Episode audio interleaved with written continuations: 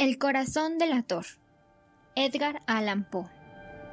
Es verdad, soy nervioso, horrorosamente nervioso. Siempre lo fui. Pero, ¿por qué pretendéis que esté loco? La enfermedad ha agustado mis sentidos, sin destruirlos ni embotarlos. Tenía el oído muy fino, ninguno le igualaba. He escuchado todas las cosas del cielo y de la tierra y no pocas del infierno. ¿Cómo he de estar loco? Atención. Ahora veréis con qué sano juicio y con qué calma puedo referirles toda la historia.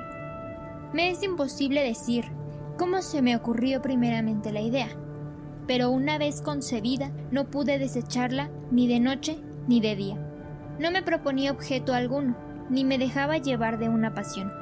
Amaba al buen anciano, pues jamás me había hecho daño alguno, ni menos insultado. No envidiaba su oro, pero tenía en sí algo desagradable. Era uno de sus ojos, sí, esto es.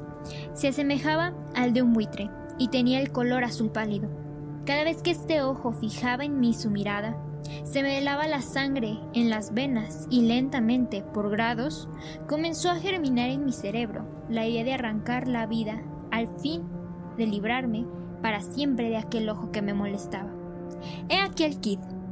¿Me creéis loco? Pero advertid que los locos no razonan. Si hubierais visto con qué buen juicio procedí, con qué tacto y previsión, y con qué disimulo puse manos a la obra, Nunca había sido tan amable con el viejo como durante la semana que procedió el asesinato. Todas las noches, a eso de las doce, levantaba el picaporte de la puerta y la abría, pero qué suavemente. Y cuando quedaba bastante espacio para pasar la cabeza, introducía una linterna sorda bien cerrada para que no filtrase ninguna luz y alargaba el cuello. Oh, os hubierais reído al ver con qué cuidado procedía. Movía lentamente la cabeza, muy poco a poco, para no perturbar el sueño del viejo, y necesitaba al menos una hora para adelantarla lo suficiente, a fin de ver al hombre echado en su cama. Ah, un loco. No habría sido tan prudente. Y cuando mi cabeza estaba dentro de la habitación, levantaba la linterna con sumo cuidado. Oh, con qué cuidado porque la chamela rechinaba. No la abría más de lo suficiente para que un imperceptible rayo de luz iluminase el ojo del buitre. Hice esto durante siete largas noches, hasta las doce, pero siempre encontré el ojo cerrado, y por consiguiente me fue imposible consumar mi obra, porque no era el viejo lo que me incomodaba, sino su maldito ojo. Todos los días, al amanecer, entraba atrevidamente a su cuarto y le hablaba con la mayor serenidad, llamándole por su nombre con tono cariñoso y preguntándole cómo había pasado la noche. Ya veis, por lo dicho, que debería de ser un viejo muy perspicaz para sospechar que todas las noches, hasta las doce, le examinaba durante su sueño. Llegada la octava noche, procedí con más precaución aún para abrir la puerta. La aguja de un reloj se hubiera movido más rápidamente que mi mano. Mis facultades y mi sagacidad estaban más desarrolladas que nunca, y apenas podía reprimir la emoción de mi triunfo.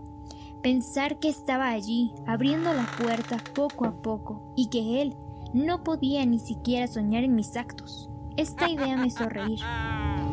Y tal vez el durmiente escuchó mi ligera carcajada, pues se movió de pronto en su lecho como si se despertase. Tal vez creeréis que me retiré. Nada de eso. Su habitación estaba negra como un pez, tan espesas eran las tinieblas, pues mi hombre había cerrado herméticamente los postigos por temor a los ladrones, y sabiendo que no podía ver la puerta entornada, seguía empujándola más, siempre más.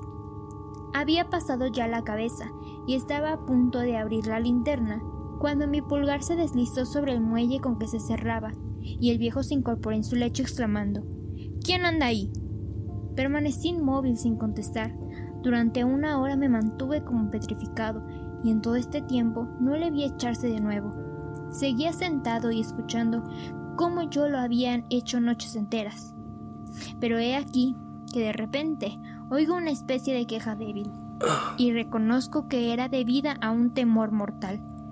No era de dolor ni de pena, oh no. Era el ruido sordo y ahogado que se eleva del fondo de un alma poseída por el espanto. Yo conocía bien ese rumor, pues muchas noches, a las doce, cuando todos dormían, lo oí producirse en mi pecho, aumentando con su eco terrible el terror que me embargaba. Por eso comprendía bien lo que el viejo experimentaba y lo compadecía, aunque la risa entreabriese mis labios. No se me ocultaba que se había mantenido despierto desde el primer ruido. Cuando se revolvió en el lecho, sus temores se acrecentaron, y sin duda quiso persuadirse que no había causa para ello, mas no pudo conseguirlo.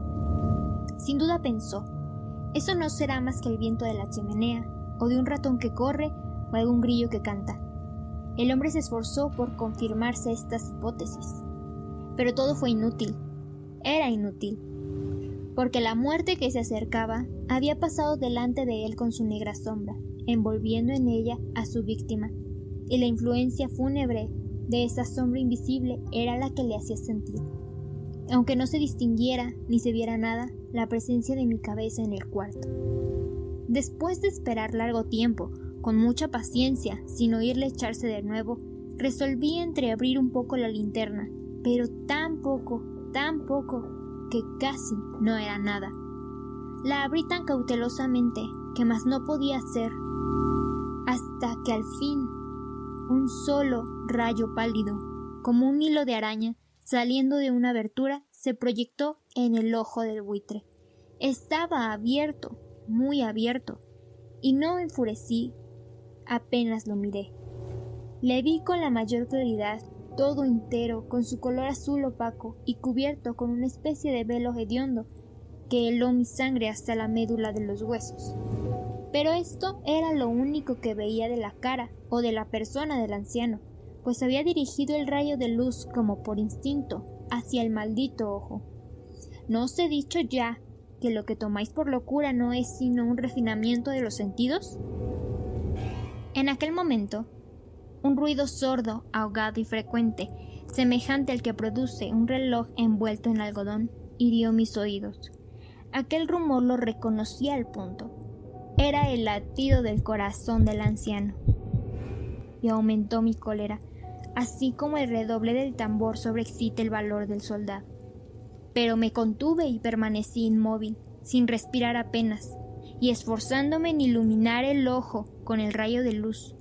Al mismo tiempo, el corazón latía con mayor violencia, cada vez más precipitadamente y con más ruido. El terror del anciano debía ser indecible, pues aquel latido se producía con redoblada fuerza cada minuto. ¿Me escucháis atentos? Ya os he dicho que yo era nervioso, y lo soy en efecto. En medio del silencio de la noche, un silencio tan imponente como el de aquella antigua casa, aquel ruido extraño me produjo un terror indecible. Por espacio de algunos minutos me contuve, permaneciendo tranquilo, pero el latido subía de punto en cada instante hasta que creí que el corazón iba a estallar, y de pronto me sobrecogió una nueva angustia. Algún vecino podría oír el rumor. Había llegado la última hora del viejo. Profiriendo un alarido, abrí bruscamente la linterna y me introduje en la habitación. El buen hombre solo dejó escapar un grito. Solo uno. En un instante le arrojé en el suelo Reí de contento al ver mi tarea tan adelantada, aunque esta vez ya no me atormentaba, pues no se podía oír a través de la pared. Al fin cesó la palpitación, porque el viejo había muerto. Levanté las ropas y examiné el cadáver. Estaba rígido, completamente rígido. Apoyé mi mano sobre el corazón y la tuve aplicada algunos minutos. No se oía ningún latido. El hombre había dejado de existir y su ojo, desde entonces ya no me atormentaría más. Si persistís en tomarme como loco, esta creencia se desvanecerá cuando os diga qué precauciones adopté para ocultar el cadáver. La noche avanzaba y comencé a trabajar activamente, aunque en silencio. Corté la cabeza, después los brazos y por último las piernas. Enseguida arranqué tres tablas del suelo de la habitación Deposité los restos mutilados en los espacios huecos y volví a colocar las tablas con tanta habilidad y destreza que ningún ojo humano, ni siquiera el suyo, hubiera podido descubrir nada de particular. No era necesario lavar mancha alguna, gracias a la prudencia con que procedía. Un barreno la había absorbido toda. Terminada la operación, a eso de las cuatro de la mañana, aún estaba tan oscuro como a medianoche. Cuando el reloj señaló la hora, llamaron a la puerta de calle, y yo bajé con la mayor calma para abrir. Pues, ¿qué podía temer ya? Tres hombres entraron, anunciándose cortésmente como oficiales de policía. Un vecino había escuchado un grito durante la noche. Esto bastó para despertar sospechas. Se envió un aviso a las oficinas de la policía y los señores oficiales se presentaban para reconocer el local. Yo sonreí, porque no debía temer, y recibiendo cortésmente a aquellos caballeros, les dije que era yo quien había gritado en medio de mi sueño. Añadí que el viejo estaba de viaje y conduje a los oficiales por toda la casa, invitándoles a buscar, a registrar perfectamente. Al fin entré en su habitación y mostré sus tesoros completamente seguros y en el mejor orden. En el entusiasmo de mi confianza, ofrecí sillas a los visitantes para que descansaran un poco, mientras que yo, con la loca audacia de mi triunfo completo, coloqué la mía en el mismo sitio donde yacía el cadáver de la víctima. Los oficiales quedaron satisfechos y convencidos por mis modales. Yo estaba muy tranquilo. Se sentaron y hablaron de cosas familiares a las que contesté alegremente. Mas al poco tiempo sentí que palidecía y ansié la marcha de aquellos hombres. Me dolía la cabeza, me parecía que mis oídos zumbaban, pero los oficiales continuaban sentados, hablando sin cesar. El zumbido se pronunció más, persistiendo con mayor fuerza.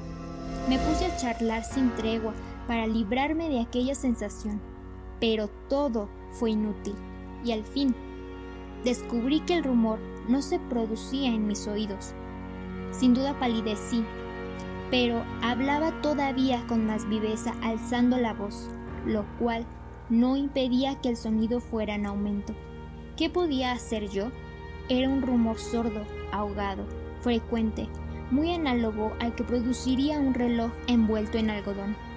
Respiré fatigosamente. Los oficiales no oían aún. Entonces hablé más a prisa, con mayor vehemencia, pero el ruido aumentaba sin cesar. Me levanté y comencé a discutir sobre varias nimiedades. En un diapasón muy alto y gesticulando vivamente, mas el ruido crecía ¿Por qué no querían irse aquellos hombres? Aparentando que me exasperaban sus observaciones, di varias vueltas de un lado al otro de la habitación, mas el rumor iba en aumento. Dios mío, ¿qué podía hacer? La cólera me cegaba. Comencé a renegar. Agité la silla donde me había sentado, haciéndola rechinar sobre el suelo, pero el ruido dominaba siempre de una manera muy marcada. Los oficiales seguían hablando, bromeaban y sonreían. ¿Sería posible que no oyesen? Dios Todopoderoso, no. Oían, sospechaban, lo sabían. Todos se divertían con mi espanto. Lo creí y lo creo aún. Cualquier cosa era preferible a semejante burla. No podía soportar más tiempo aquellas hipócritas sonrisas. Comprendí que era preciso gritar o morir y cada vez más alto, ¿lo oís?